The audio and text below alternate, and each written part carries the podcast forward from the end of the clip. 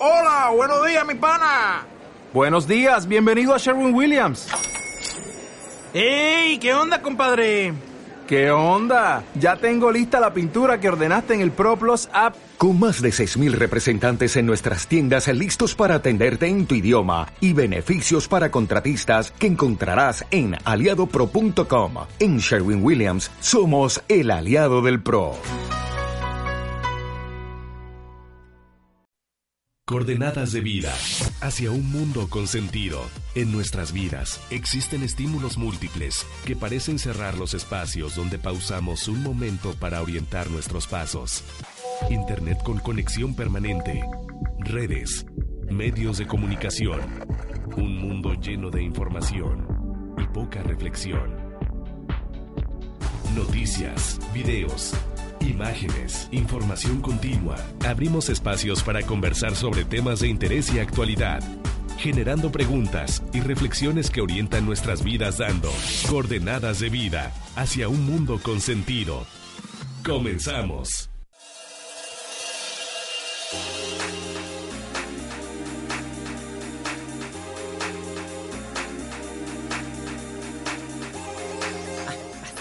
Hola, ¿qué tal? Muy buena tarde. Estamos arrancando este espacio de coordenadas de vida hacia un mundo con sentido, como cada semana, poniendo en la mesa pues temas que sean como de interés, pequeñas luces que nos permitan eh, acompañarnos, reflexionar, ser puntos de partida para ir más adelante. Les saluda como cada semana César Arellano, se los al lado los micrófonos y por supuesto Delia.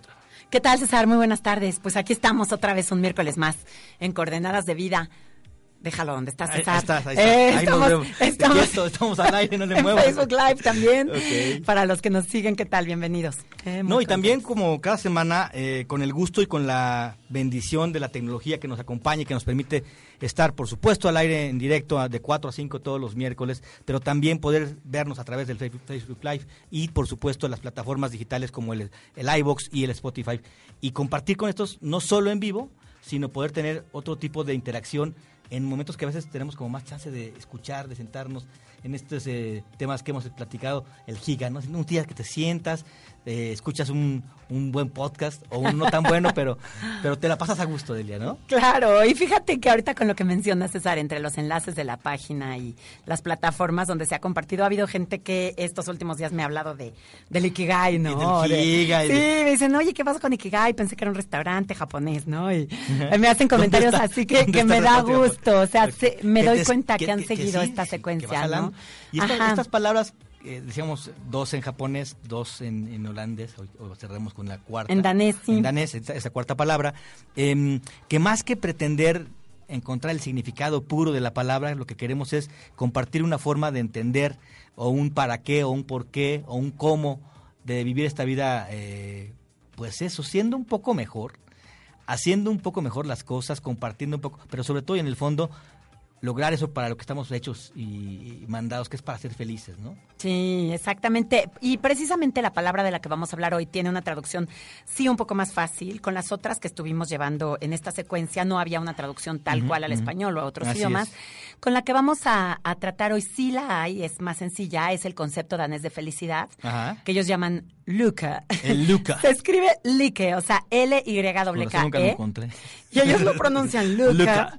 Este, y es más sencillo, ¿no? De traducir, pero sí vale la pena detenernos, aunque no sea esta misma característica de que no tiene traducción, pero porque el concepto danés, en concreto de felicidad, es muy particular.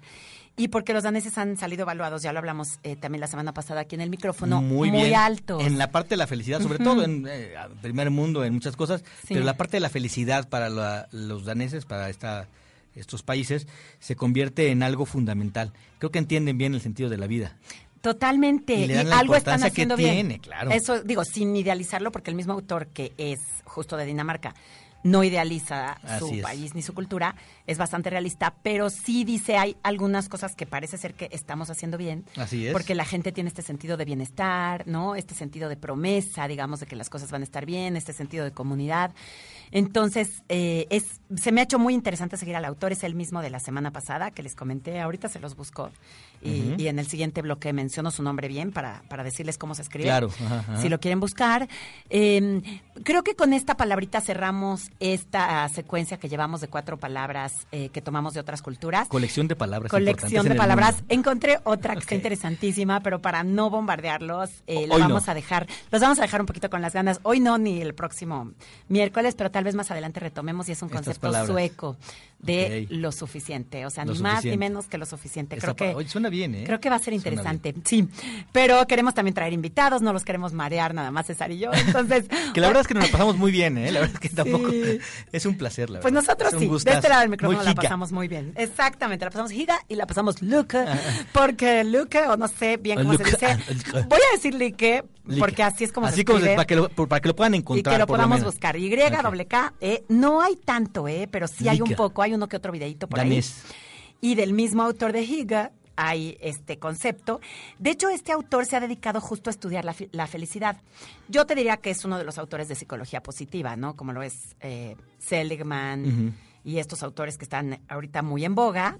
eh, pues él también se dedica a lo mismo. Está- Él mismo dice que es difícil medir la felicidad, pero que tiene que ver algunos factores Que te permitan que- entenderla, y que permitan hacer investigación y que de esa manera las actividades que a las personas las ayudan a reportar un mayor nivel de felicidad se puedan propiciar en muchos países. No solamente me encanta como su generosidad, como que él no se alegra de que así sea Dinamarca y punto. O sea, como que él quiere también enriquecerse con la cultura de otros países. Ajá. Entonces, en estos estudios que reporta en el libro, habla de, de cosas que funcionan en otros países y que a también lo mejor no quiere... funcionan en- que no para todos también, ¿no? Sí, exacto, que a lo mejor son muy de su cultura, pero también quiere como esto que sí funciona en su país, como compartirlo, al mundo. Y yo creo que al final este es un concepto como de tropicali- tropicalizar, diríamos nosotros, ¿no? O sea, como de, a ver, lo que platicábamos en el Giga la semana pasada, a lo mejor ellos, solo el tema del fuego es muy importante porque hace mucho frío. A lo mejor aquí en Veracruz lo quieren es un poquito de aire, ¿no? Bueno, entender que hay que adaptar estos conceptos para nuestra vida cotidiana para entender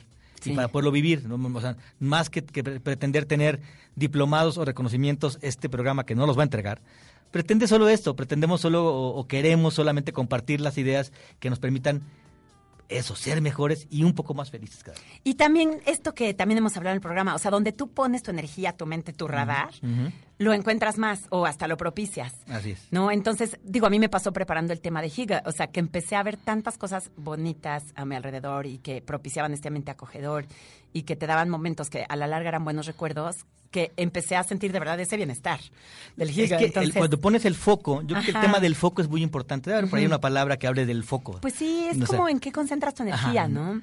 Sí, sí, o sea, si estás concentrado en, en el rencor, en lo que no tienes, en lo que te complica, en la enfermedad, en, pues difícilmente podrás eh, salir de ahí, ¿no? Sí. Yo creo que el tema es donde concentras la energía, porque al final no es lo que viene atrás, que todos tendremos un pasado complicado quizás, más, menos, un presente a veces difícil, sino a dónde vas, ¿no?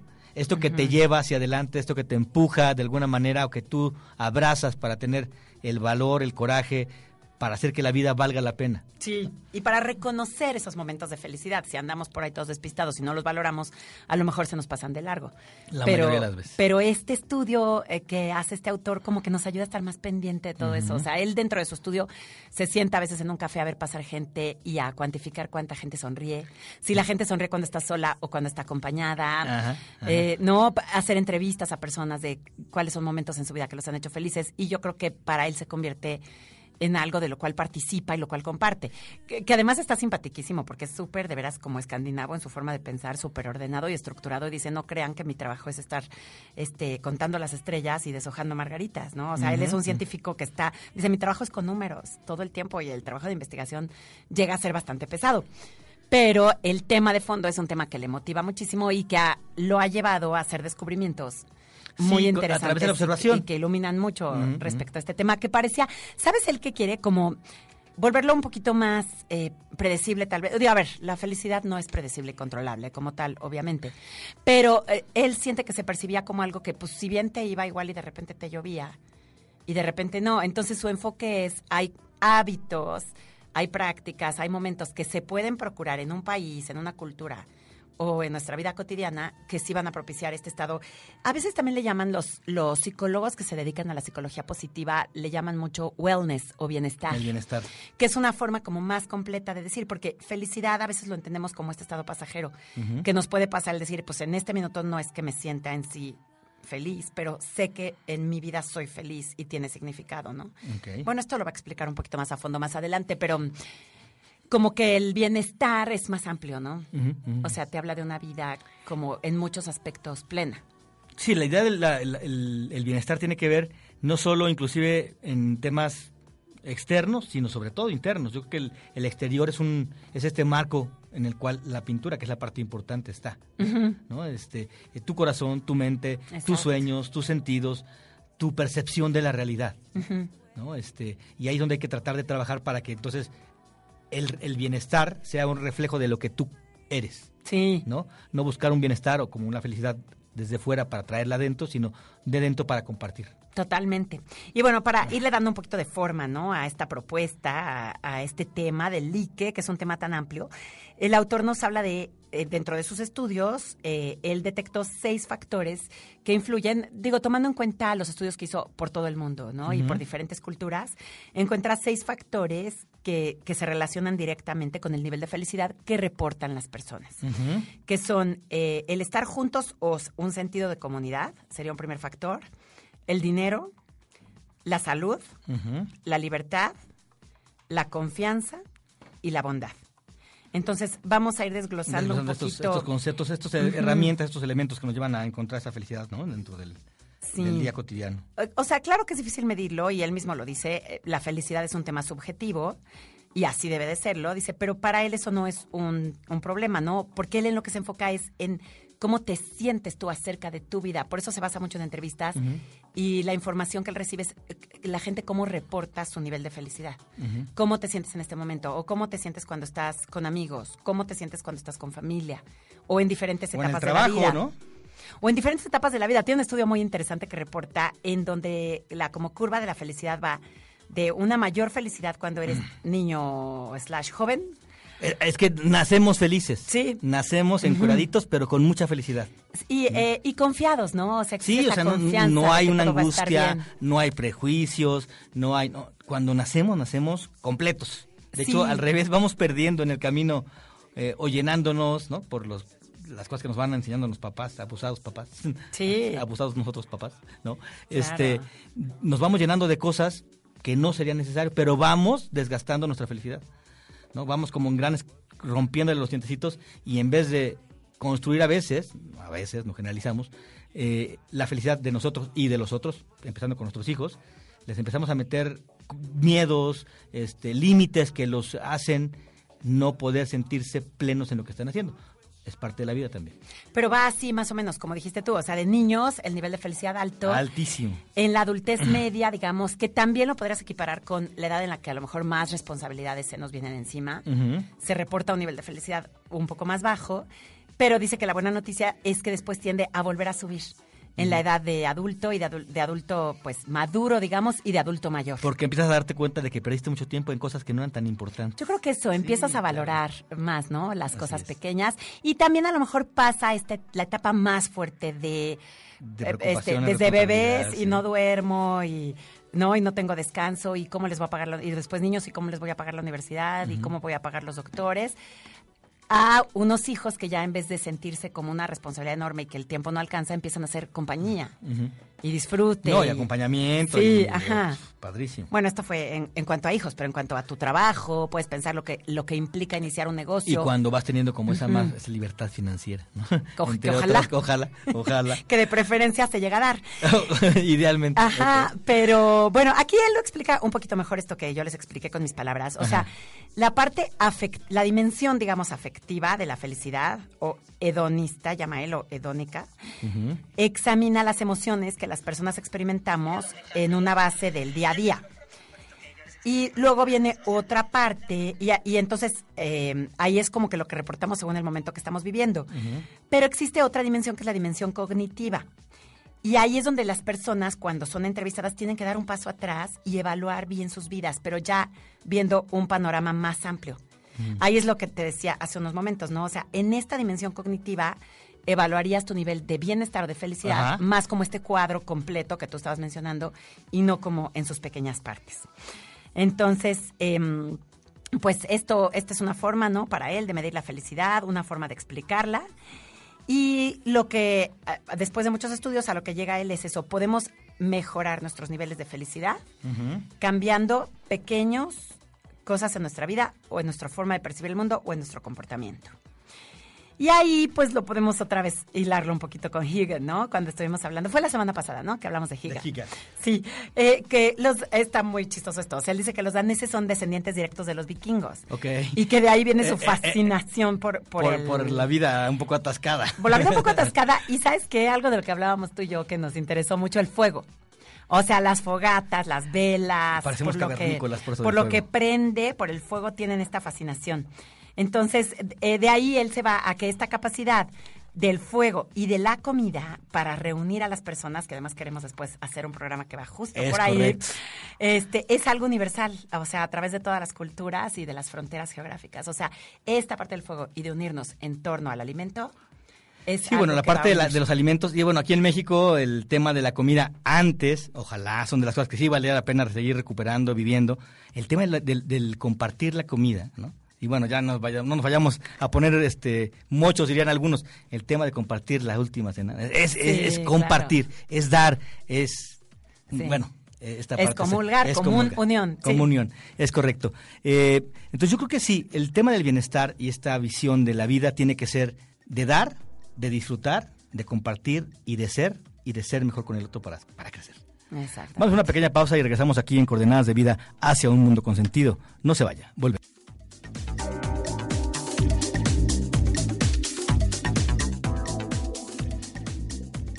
Las coordenadas orientan el camino donde juntos construimos un mundo con sentido. En un momento continuamos. Coordenadas de vida. La reflexión nos ayuda para encontrar las coordenadas de vida que nos llaman a un mundo con sentido. Regresamos. Coordenadas de vida. Bien, ya estamos de regreso aquí en Coordenadas de Vida hacia un mundo con sentido. Y justamente este, esta cuarta palabra de la colección de palabras en Coordenadas de Vida, este like, que decíamos es justamente una palabra que sí tiene una traducción, pues prácticamente literal, sí, equivalente, que es la felicidad. Y lo que estamos tocando en este programa son estos seis factores que ayudan, que son sólidos, eh, pilares, ladrillos, eh, para poder construir, ¿no? Porque la felicidad no es algo que nazca y permanezca nada más, ¿no? La felicidad como el amor, la felicidad como eh, la paz. Son cosas que se tienen que construir con acciones, con circunstancias que vamos creando y compartiendo, ¿no? Y hablamos del primer factor que era ese- este sentido de comunidad y vamos a ir tocando estos otros seis, seis factores en lo que falta del Sí, programa estamos. de cómo podemos construir, o sea, que si voy a la tiendita, ¿qué pido o qué compro para poder construir felicidad a mi alrededor? Sí, o qué pido y qué compro, o más bien eh, al revés, o sea, gente que reporta al- altos niveles de felicidad, qué factores Por eso, encontramos que, que fueran ahí? a comprar, pues, Sí. ¿qué, qué traen en la bolsa? Lo digo, lo digo porque va a haber algún ladrillo por ahí que, que digan, mm, ¿cómo? ¿Y por? Eh, por ejemplo, el dinero, ¿no? O Ajá. sea, igual y nos escuchan y dicen, ¿cómo me estás diciendo que uno de los ladrillos Es el dinero. Es el dinero, pero es, es porque es un factor que se tiene que estudiar en relación a la felicidad, porque, a ver, si culturalmente estamos viendo qué países reportan altos niveles de felicidad, pues estudia qué relación hay también con su desarrollo exacto, económico. exacto. Ahorita que lo tendrá explique, que ver con otras. Pero vamos, vamos, a- con, el, con segundo factor de este. El- bueno, el Lica prim- no, pero seguimos en el primero, Ah, el que primero, es muy primero. importante, si me quiero detener bien en él, Bien. que es el sentido de comunidad. Es la razón por la que empecé hablando de, de fuego y otra vez retomé el tema de las velas, del, del Y de la fuego y de todo esto, y de la comida, es porque es parte esto de lo que nos da un sentido de comunidad. Así es. Y que nos reúne en torno a. Y eh, lo que pasa es que una vida buena, por lo general, se cimienta en el sentido de conexión y de propósito. ¿no? Y la, los países que se han reportado con un mayor nivel de felicidad tienen un sentido muy fuerte de comunidad. Y las personas más felices, ve qué bonito está esto, tienen a alguien en quien se pueden apoyar en tiempos de, de necesidad Alguien o de dificultad, o, digamos. o alguienes, ¿no? Eso que te Sí. que, que son esta, estas- Alguien en singular o en plural, sí. Y cuando quieres decir apoyar, no quiere decir solo recargar en, ¿no? Sino quiere decir compartir con, quiere decir eh, pues esta visión de, de ser con el otro también, no solo recargarte, que es a veces como que lo que entendemos de necesito a alguien o necesito compartir con alguien para recargarme cuando me siento mal. Yo creo que justamente esta visión de la, fe- del bienestar, de la felicidad, como lo queremos entender y platicar en este, en este programa, es más bien más hacia compartir, creo, ¿no? Sí. Esos momentos complicados. Es también presencia y es tiempo. A veces no nos damos cuenta que sí es necesario dedicarle tiempo. A los, no nomás el de calidad, o sea, quitemos lo de calidad, tiempo, Sí, simplemente. Tiempo, échale, échale tiempito. Está, O sea, reservar tu comidita con los amigos, no tu, tu tiempo de sobremesa con la familia sin prisa, sin que todos corran, sí conviene y sí vale la pena. Algo muy bonito que dice, que reporta el autor en sus investigaciones es que los daneses son de los que más, con más frecuencia se reúnen con sus amigos o con su familia. Y que confían en que son las personas que los van a cachar si ellos caen. que al final pues eso es un tema yo en México creo que lo tenemos lo tenemos bastante desarrollado aunque estas estos tiempos modernos de millennials y de eh, luchas de género y demás han hecho que estas partes de la esencia del ser la esencia de la familia la esencia de las parejas se vaya como quebrando un poco. Y creo que que sí que sí ha afectado en la forma de entender y, la ver, y ver la vida de quienes como papás no se han dado el tiempo para estar en familia o como pareja no te da el tiempo para estar con esa, esa persona que quieres, pero también de quienes están recibiendo esta, esta formación que son los hijos, ¿no? Sí. Y estos, estos hijos crecen con este tipo de, pues no sé si formación o malformación. Y luego tienen, ahorita que estamos en el tema de sentido de comunidad, eh, les voy a contar esto porque me pareció muy interesante, a lo mejor no necesariamente aplicable a todas las culturas, pero tienen un lugar que le llaman Falleshaven, que es, tienen varias palabritas así compuestas. Falleshaven viene de Fales, que quiere decir común, y Haven, que quiere decir jardín. Y tienen, comunes, eh, es que fíjate bien. esto que mm, interesante está, son familias que han encontrado la necesidad de este vivir un poquito más en comunidad y de ayudarse unos a otros. Entonces crean sus viviendas en torno a un A jardín. un espacio. Ajá.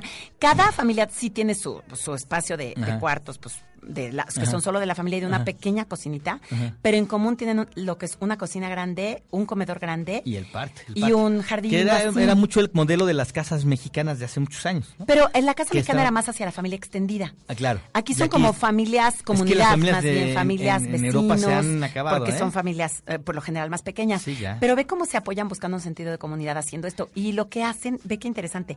De lunes a jueves, todas las familias comen, bueno, que es la comida como de los de americanos, en la tarde nochecita, juntos, se turnan y entonces te termina tocando cada muchos meses encargarte de la cocina. una- junto de con la tu cocina, familia. claro. Pero todos los demás días las familias llegan de trabajar, hay ya Comparten, comidita para todos preparada. Entonces los papás tienen chance de jugar con los hijos, de hacer tarea, de jugar Una al vez, a la- una vez al mes, ¿no? Por lo general tienen em, una huerta también donde cultivan. M- Muy giga, ¿no? Lo que decíamos. Eso, eso Muy que- oye, y muy hippie también, porque es un sentido casi como, de, debí haber- como de haber comuna. vivido en las comunas, yo Como de comuna. O si lo quieres ver de una forma evangélica, eh, también nos podemos ir a los primeros de cristianos de no le faltaba nada a nadie, es, si a alguien le sobraba lo compartía, etcétera. Entonces, eh, creo que funciona en una sociedad como esta, do- donde hay como muchísima educación y muchísimo respeto, porque Y el tema de los límites, Y exacto. compromiso.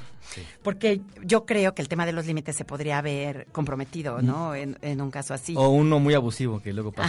Ajá, pero yo creo que en una sociedad como de mucha educación y de mucho respeto, el buscar este sentido de comunidad de apoyarnos, ¿no? De cocinamos para todos y además sale, por aquí hace un cálculo el autor y, y sale como a la, la comida de un adulto eh, funcionando con este sistema sale más o menos a la mitad de lo que en la calle Los te gastos. costaría un café, normalmente, y la de un niño la cuarta parte. Claro. Entonces, el alimento, tu alimento diario familiar se convierte en algo muy económico, nutritivo, porque tienen la huerta familiar claro. y que refuerza muchísimo este sentido de comunidad. Bien. Sí, pues eh, eso, la parte, yo creo que el tema de el alimento en nuestro, en nuestro día a día y compartir es un, un vínculo fundamental para vivir esa felicidad. Sí, ¿No? Qué padre. A ver, cuando estás a gusto, invitas a esa persona con la que quieres estar un ratito a echar un café, ¿no? Y te une un poco ese momento de charla y de café. Bueno, pues es que ese tipo de cosas te generan este bienestar. Y este autor, pues seguramente lo que ha descubierto es eso que cuando generas esos momentos, cuando compartes esos momentos, la gente que los reporta vive más feliz. sí, y hace la comparación de que, por ejemplo, Estados Unidos se ha enfocado mucho al individualismo. Ya que a todo lo contrario, Sí, sí, que tengas pues- tu departamentito, tu cocina, No, y- nadie te y moleste. ¿Cuál familia? Desde los Sí, 12, ¿cuál 13, familia? 17, vámonos. Y... ¿Cuál familia? Si no te alcanza de plano para vivir, pues sí te juntas con roommates donde nadie pela a nadie, que cada quien tenga su repisa en el refrigerador. Y en cuanto te alcance, pues poder vivir Pelas. solo, ¿no? Y no darle cuentas a nadie. Entonces, ese individualismo sí ha llevado a que se reporten menores niveles de felicidad. Y altos índices de, de trastornos psicológicos. Sí, sí. Digo, él lo quiere y lo aclara, ¿eh? O sea, no quiere decir que todas las personas en Dinamarca no, sean 100% ni, fe- felices. ni muy felices, ni toda la gente que Sí, no vive ahí no lo seamos. Porque dice que estos índices se basan en promedios. Ajá. Entonces dice que aunque el promedio sale muy alto en Dinamarca, Habrá unos bajos. dentro de ese promedio, pues también hay los bajos y los índices de suicidio, ¿no? Y también hay depresión. Entonces, o sea, se- es bueno partir como de este realismo, pero sí ver que si el promedio de lo que reporta la gente es tan alto en felicidad, quiere Algo- decir que hay algo está hábitos, pasando. hay hábitos, Hábitos, que sí están hábitos. contribuyendo. Así es. Y bueno, de ahí pasamos entonces a este segundo punto que, que mencionaba yo, que es importante, que es el dinero.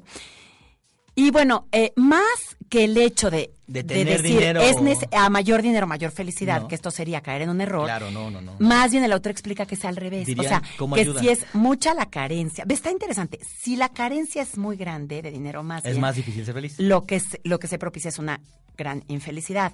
Eh, si hay un incremento en los ingresos y se logran cubrir necesidades básicas como salud, No tiene que haber educación, mucho. vivienda, exacto, con eso el nivel al que se incrementa la felicidad es muy alto. Pero a partir de ese cubrir necesidades básicas, Empezar digo, incluyendo un poco de recreación, ¿no? Sí, sí, y de descanso, sí. ya el hecho de que se incremente mucho no causa un mucho mayor incremento. Sí, la diferencia de, de tener lo que tienes que tener a tener billones de dólares, si solo los quieres para ti, digo, hay gente que Ajá. hace mucho bien con el recurso que tiene, hay que pensar en grande, está muy bien, hay que ayudar a los demás, está muy bien, Sí. pero sí seguro hay un momento donde ya no es lo que tienes, definitivamente lo que te hace es poder estar un poco, ni siquiera un poco más feliz de lo que ya eras con lo que necesitabas. Sí, lo que él dice es que creamos como una cierta tolerancia a la mejoría en, en cuanto a económicamente la capacidad de lo que se puede hacer, ¿no? En una familia. Y ya no es tanto el disfrute. Lo explica, dice que los economistas lo llaman la ley de la utilidad marginal disminutiva. Ok. Lo estaré traduciendo bien. O que disminuye, pues, la utilidad marginal que disminuye.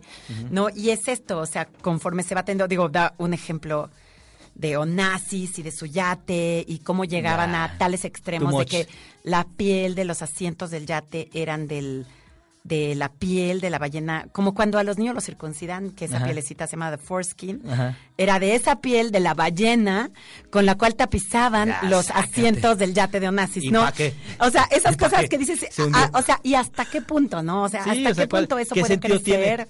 ¿Y en qué sentido te va a dar una mayor felicidad que el niño que lo invitaron a un paseo en lancha en Chapultepec y le pareció una súper buena puntada aventarse al lago y pasó un día bomba? Y a lo mejor su nivel de felicidad no tuvo Nada que diferencial ver con, con- los hijos de Onassis. A lo mejor estuvo por arriba. En los, eh, probablemente sí. Entonces, este, a, a eso me refiero con esto de la utilidad marginal. O sea, el punto de mencionar el dinero dentro de estos factores es este, que se puedan cubrir necesidades básicas, que la persona no tenga que vivir preocupada porque por no tener que no va a voy a tener que darle de comer que a esa mis es una hijos mañana. genuina que te puede Sí, llevar a o no estar tengo un- angustiado y no un- poder vivir. Sí, o un techo Pero bueno, mi pues, cabeza. ahí me viene a la mente la película de em, La vida es bella, ¿no? Sí, O sea, en, en los peores momentos de la vida hay que, y, y ahí el, el sentido de comunidad y en ese momento el del hijo, lo hacía y te puede hacer a ti que nos escuchas, encontrar un sentido más trascendente que solo la mera carencia, ¿no?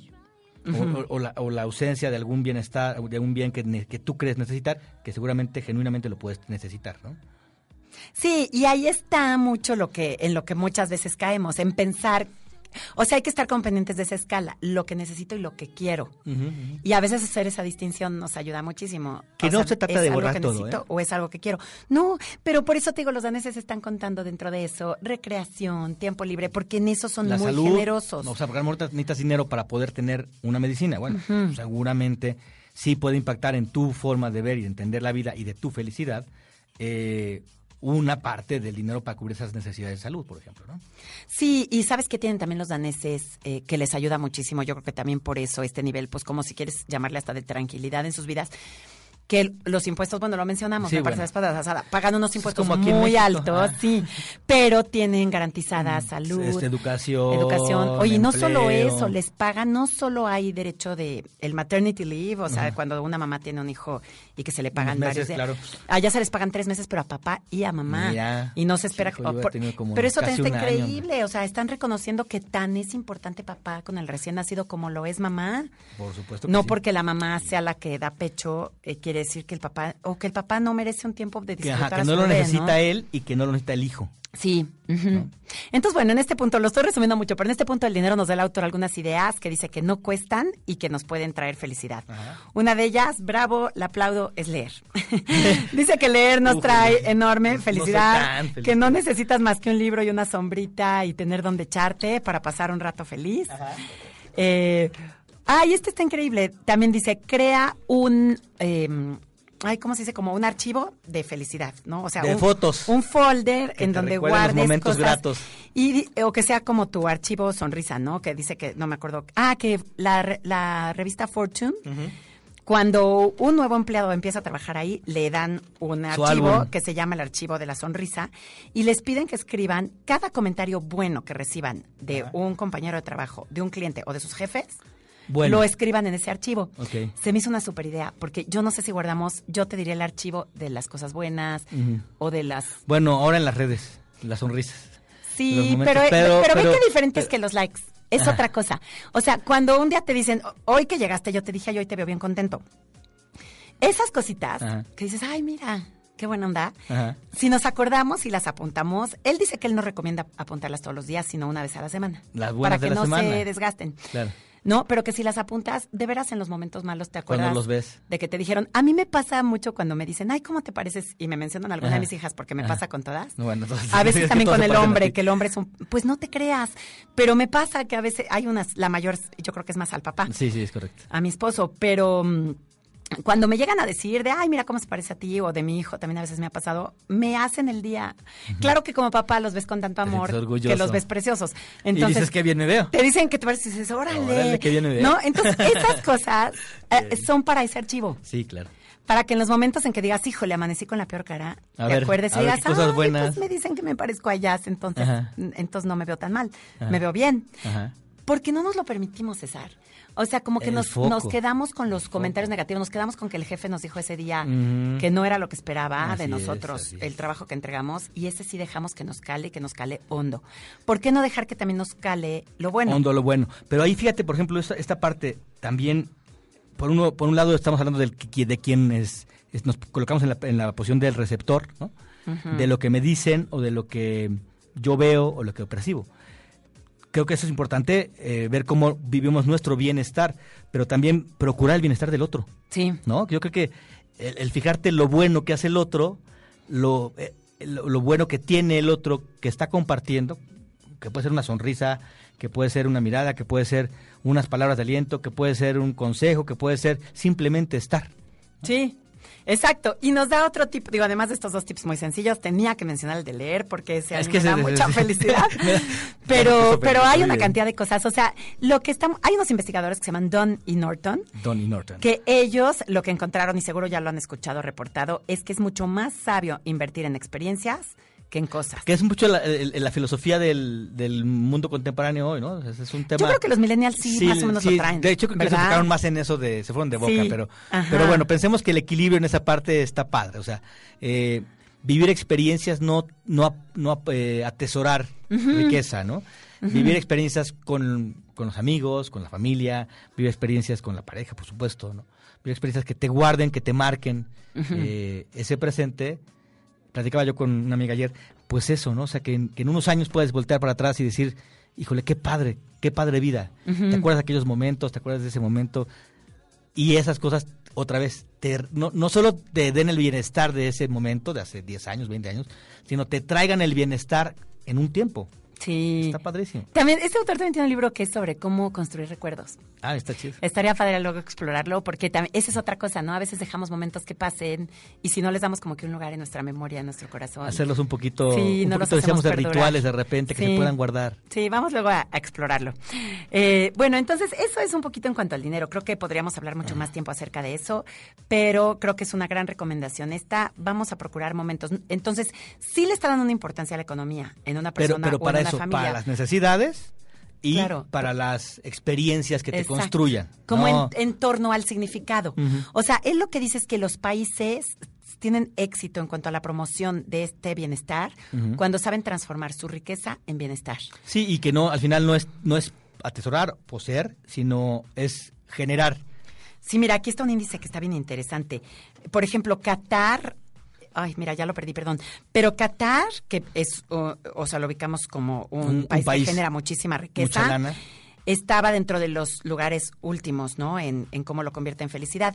Y Costa Rica salía bien alto. Es que los ticos son sabrosos. Entonces, a lo mejor el, el Producto Interno Bruto o, ¿no? o la cantidad de dinero que cada persona ingresa a su familia no es tan alta en Costa Rica. Pero lo viven que muy bien. es una, exacto, Lo son viven muy, eficientes en transformarlo Claro. en bienestar.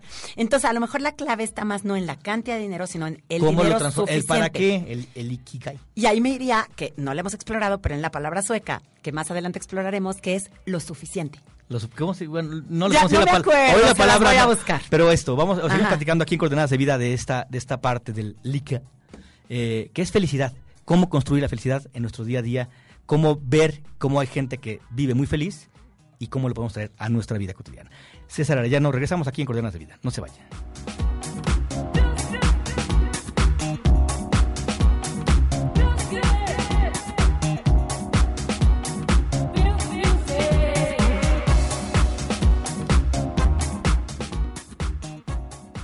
Las coordenadas orientan el camino donde juntos construimos un mundo con sentido. En un momento continuamos. Coordenadas de vida.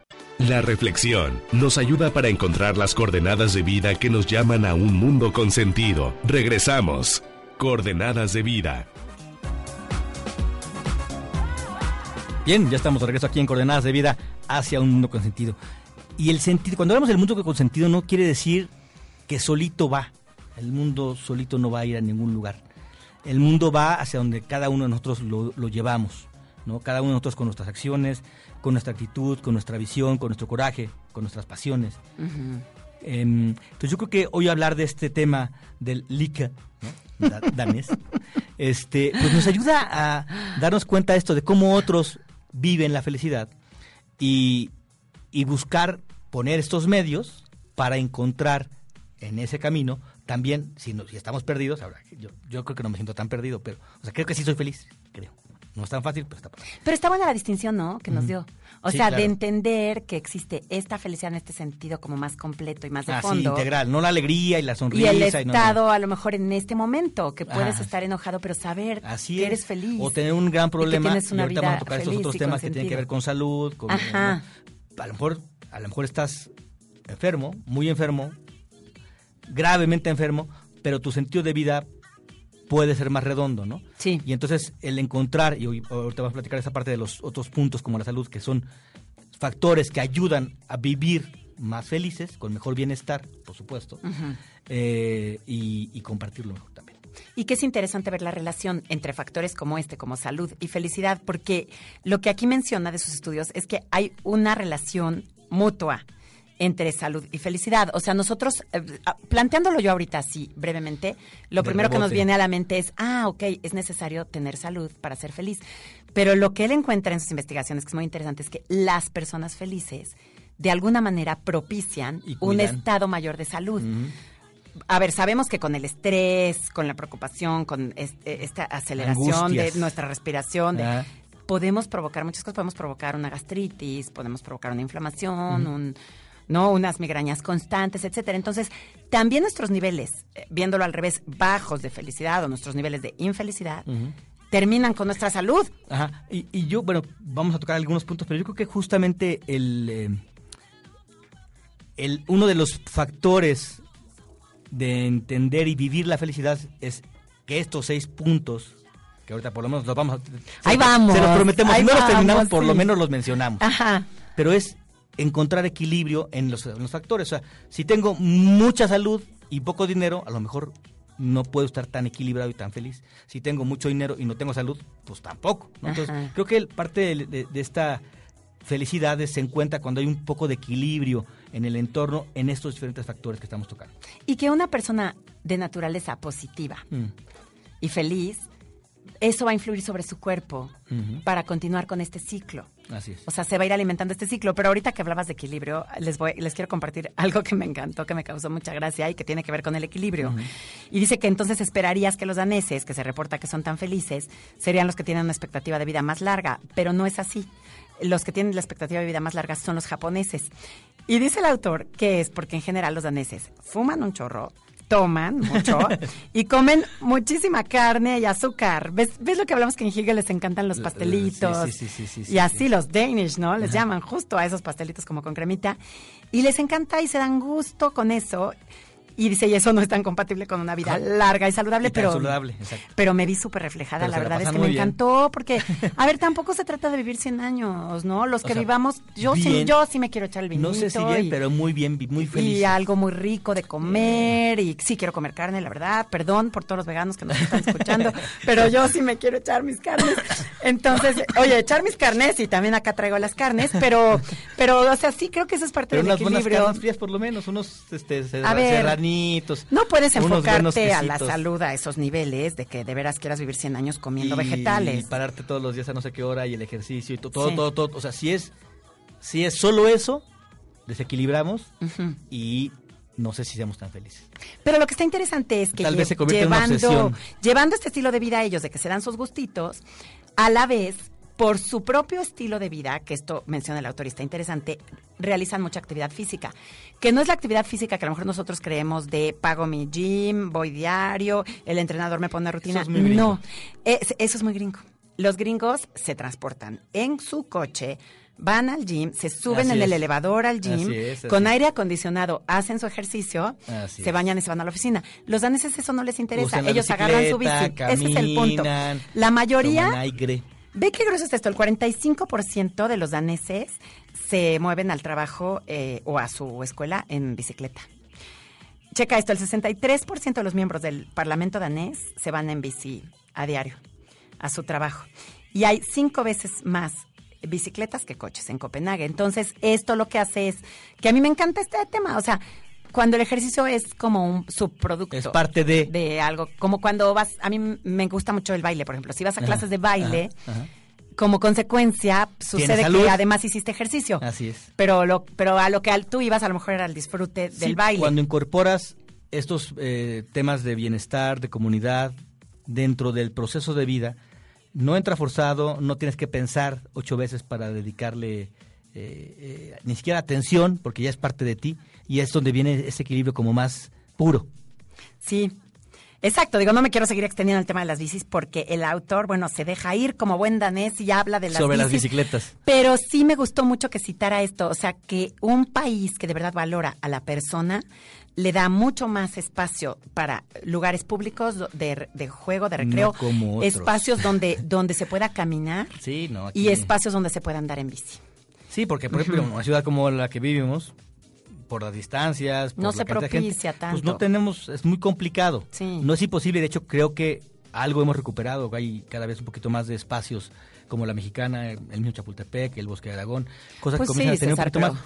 Pero, pero no, de, nada sirve que estén ahí, hay que salir, hay que... No, pero además hacen la mexicana cuando ya hicieron Santa Fe como un espacio que solo funciona transportándote en coche o sobre o, o en Sí, sí, sí, sí, sí. no o en taxi porque En Uber. olvídate sí, sí puedes. olvídate olvídate caminarlo y de llegar a un, a un lugar a otro entonces bueno fue un buen intento no y además a mí me encanta la mexicana pero ya podían haber planeado Santa Fe que esa fue de las pocas oportunidades que tuvo la ciudad de planear antes poco, de construir un poco. Era un una- espacio vacío. y lo pueden haber planeado mucho más en función de, bicicletas, transporte público y Y peatones. yo que es lo que menos pensaron. Sí, Bueno, sí lo pensaron, pero no les importó.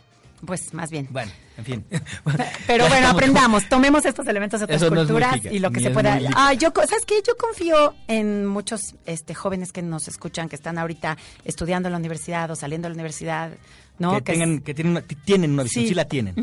Exactamente, y que son ingenieros civiles y futuros arquitectos y chavos que van a pensar en todo en esto. muchas cosas ujú. Va, va a venir buenos tiempos, vienen muy buenos tiempos para todos, yo creo.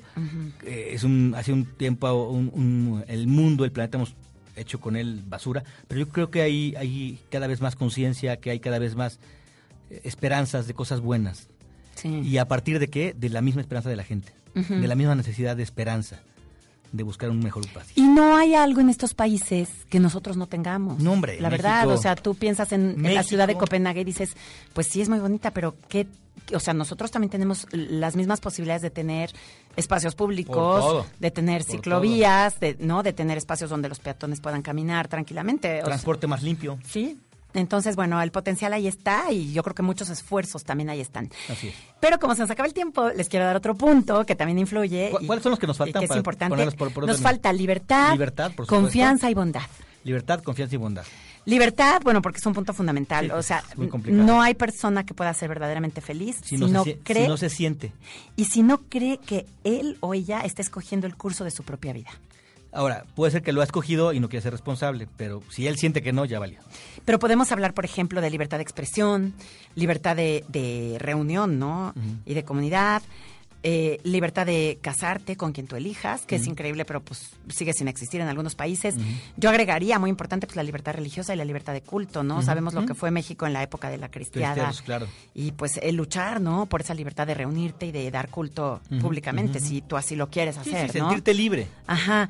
Entonces, este, yo creo que es como un requisito fundamental para la felicidad el saber que tú puedes ser el arquitecto de tu propia vida y este y pues eso va obviamente va a depender muchísimo de pues de que nos pueda ah, dar un camino en el cual nosotros podamos encontrar estas oportunidades para ser felices. Y otra vez, una libertad equilibrada, donde, digo, me parece muy importante recalcarlo, porque creo que las libertades mal, mal entendidas nos llevan a caos como una ciudad bloqueada, nos llevan a caos como una lucha de géneros en la familia, en una pareja donde no va a ningún lugar, nos llevan a caos donde eh, todo es relativo, ¿no? Entonces yo creo que la libertad, una libertad responsable, eh, coherente, eh, cercana, una libertad que busque el bien propio, pero también el de los demás. Sí. Y también reporta algo que está padre, a nosotros nos va a pegar porque somos papás. Tú de niñas son un poquito más pequeñas que los míos, pero pues sabemos lo que esto demanda. Y entonces dice que también eh, la etapa, o sea, a ver, sí se reporta un menor índice de felicidad en algunas personas que tienen hijos, más que en las que no los tienen. Entonces, Ah, bueno. brincan a conclusiones de, ah, entonces es mejor no tener hijos para ser feliz.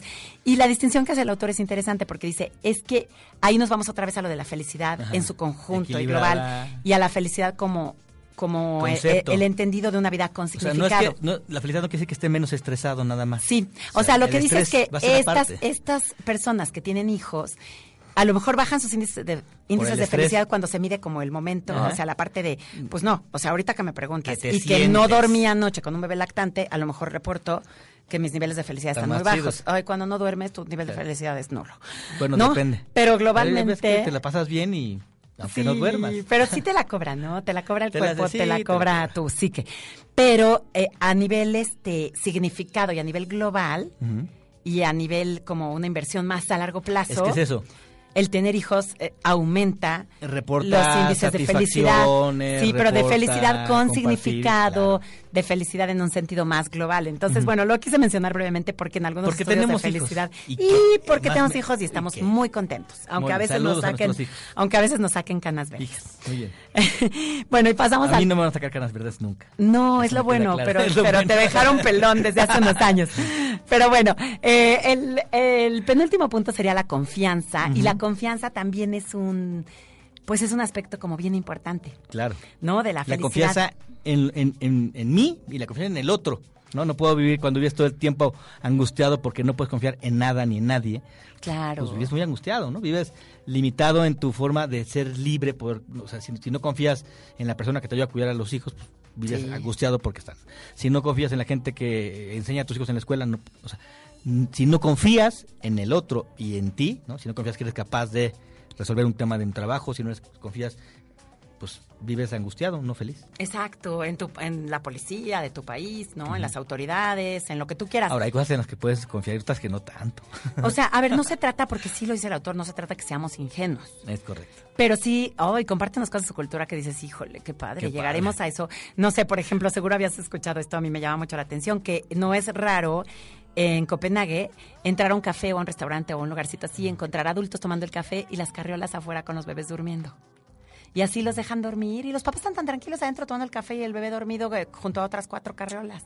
Y no tienes miedo que alguien De se vaya a llevar a tu robar, bebé. que te lo vayan a cambiar. Eh, otros ejemplos, pues lo típico, yo me acuerdo en Canadá haber visto granjeros que, eh, que dejan, agricultores, que dejan sus frutas y lo que cosecharon Y al- a la orilla de la carretera con una cajita que dice tanto las manzanas.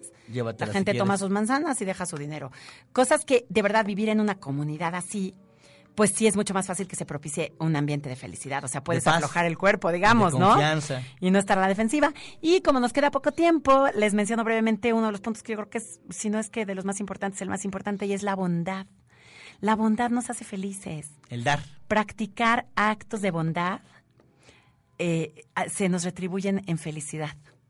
Y eh, está bien interesante que a nivel cerebral, o sea, las sustancias que tu cerebro segrega cuando tú haces algún acto de bondad son casi casi como la morfina.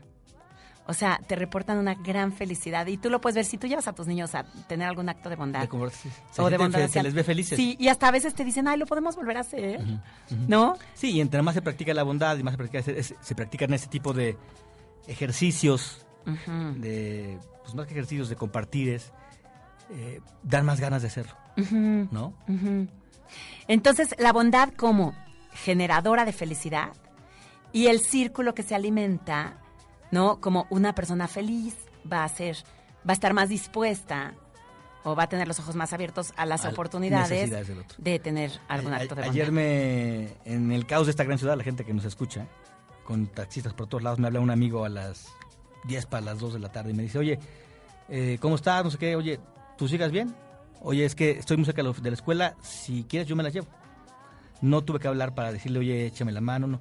Cuando estás al pendiente Mira. del otro, ¿no? Ajá. Te das cuenta de... Y, y eso yo creo que a él no le molesta, ¿no? Por, por, por, el afecto, por el cariño que nos tenemos. Y a ti, a mí que lo recibí, ese detalle te genera un bienestar y una paz y una confianza y una... Decir, oye, Claro. este mundo vale la pena. Hay gente que realmente... Y no hablamos de gente santa, hablamos de gente de carne y hueso que estamos aquí todos los días. ¿no? Sí se puede. Pero gente que sabe ver al otro, Sabe ¿no? ver al otro.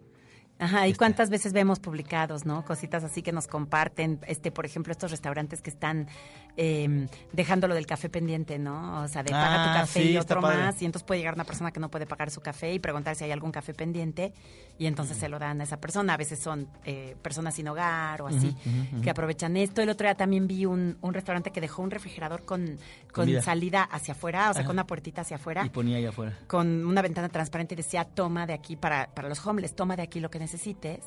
¿En Entonces lo comida viste? ya preparada que va quedando. ¿Pero en qué país? Me parece que era en Estados Unidos. Ah. En alguna ciudad de Estados Unidos. me- me- digo, me encantaría, pero no, digo, lo los cafés por ahí sí. El café pendiente sí lo hay. sí lo he visto ¿Sabes en dónde lo tienen? Ha venido aquí con nosotros Francis Avallá en la fundación de, de Centro Acción contra el alcoholismo. Acaban de abrir salón de belleza Y café. cafetería para las chavas que rescatan ahí de situaciones que están en situación vulnerable.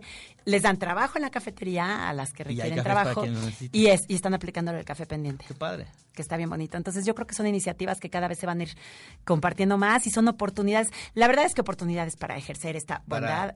Si abrimos los ojos, las tenemos Hay a nuestro muchas. alrededor. Vamos a los repetirles rápidamente los seis factores ver del LICA Espero que nos los para poder aprendido. para poder este pues alcanzar la felicidad, que tiene que ver con el sentido como comunidad, con el dinero, con la salud, con la libertad, con la em, Confianza. confianza y el último Y con la bondad. Y con la bondad, por supuesto. Ahí están los seis factores para poder tratar de equilibrarlos y, y vivir y hacer de este mundo nuestro lienzo donde pintamos un mundo mejor y somos felices nosotros y con nosotros. Ay, perdón, que debe darles el autor. El autor, aquí viene el autor.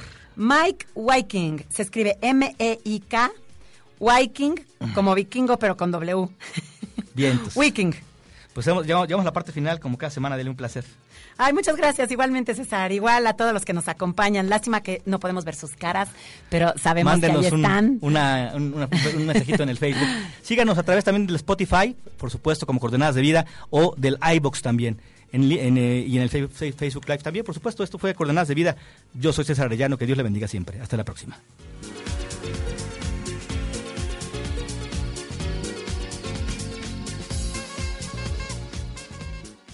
Es tiempo de seguir nuestro camino, de compartir las coordenadas para hacer que tu mundo, que nuestro mundo, sea cada día un mejor lugar para vivir. Nos encontraremos nuevamente para rastrear y seguir la brújula. Coordenadas de vida hacia un mundo con sentido.